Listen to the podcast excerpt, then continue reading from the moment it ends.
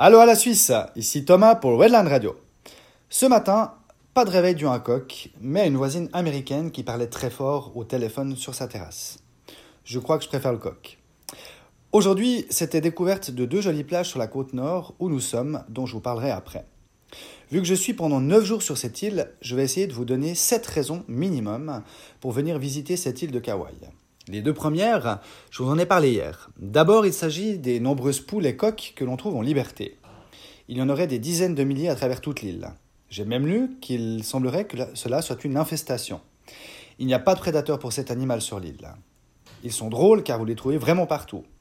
Hier, lors d'un repas à l'extérieur, un coq était sur la poubelle et l'ouvrait avec une patte pour ensuite essayer d'y sortir la nourriture avec son bec. Il avait l'air bien entraîné.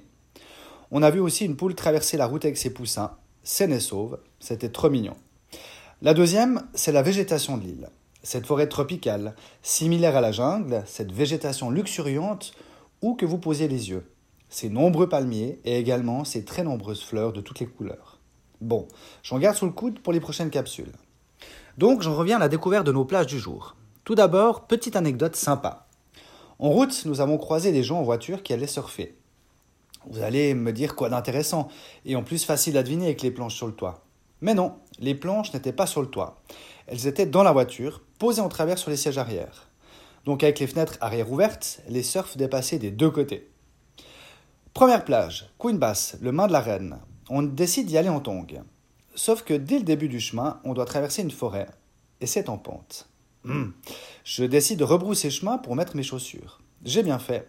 Avec les pluies, c'est de plus en plus boueux et glissant.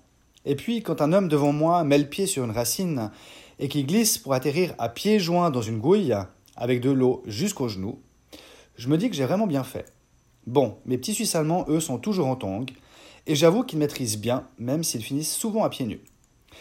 Arrivés sur la plage, de gros cailloux, nous apercevons d'abord une petite chute d'eau qui se déverse dans l'océan.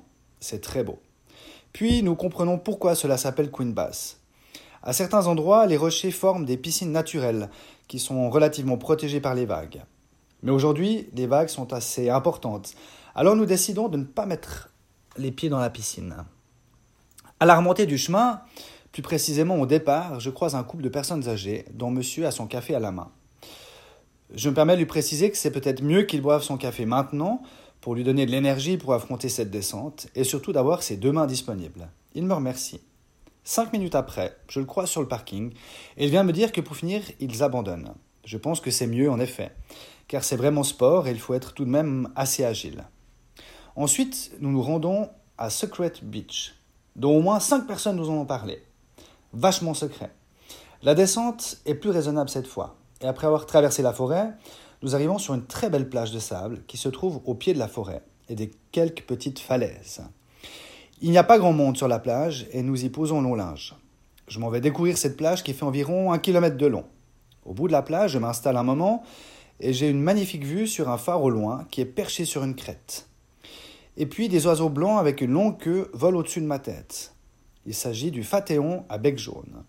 Aussi appelé petite paille en queue, il a une silhouette gracieuse. C'est d'ailleurs le logo d'Air Mauritius. Il fait beau pour le moment, le soleil est bien là, alors on profite de lézarder un peu sur le sable. Bon, il est plus de deux heures. Il est l'heure d'aller manger et boire un bon petit café local. Cela aussi, c'est une particularité d'Hawaï. Il y a plein de petits shops qui font de très bons cafés. Heureusement que les Starbucks, euh, ça va un moment. Pour terminer ma capsule d'aujourd'hui, j'aimerais revenir sur le sujet de la résilience que j'ai abordé hier et surtout sur l'éventuel résultat des épreuves. Il y a en effet plein de questions auxquelles je n'ai pas de réponse, et dont ce n'est pas moi qui ai les réponses. Mais cette étape de vie extrêmement difficile m'a permis de faire une introspection, de me poser des questions entre autres sur ma responsabilité de cet échec, et de remettre énormément de choses en question. Ce n'est pas parce que l'on met presque tout en question que l'on va tout changer. C'est juste se poser des questions sur les choix et chemins que l'on a pris jusqu'à ce jour.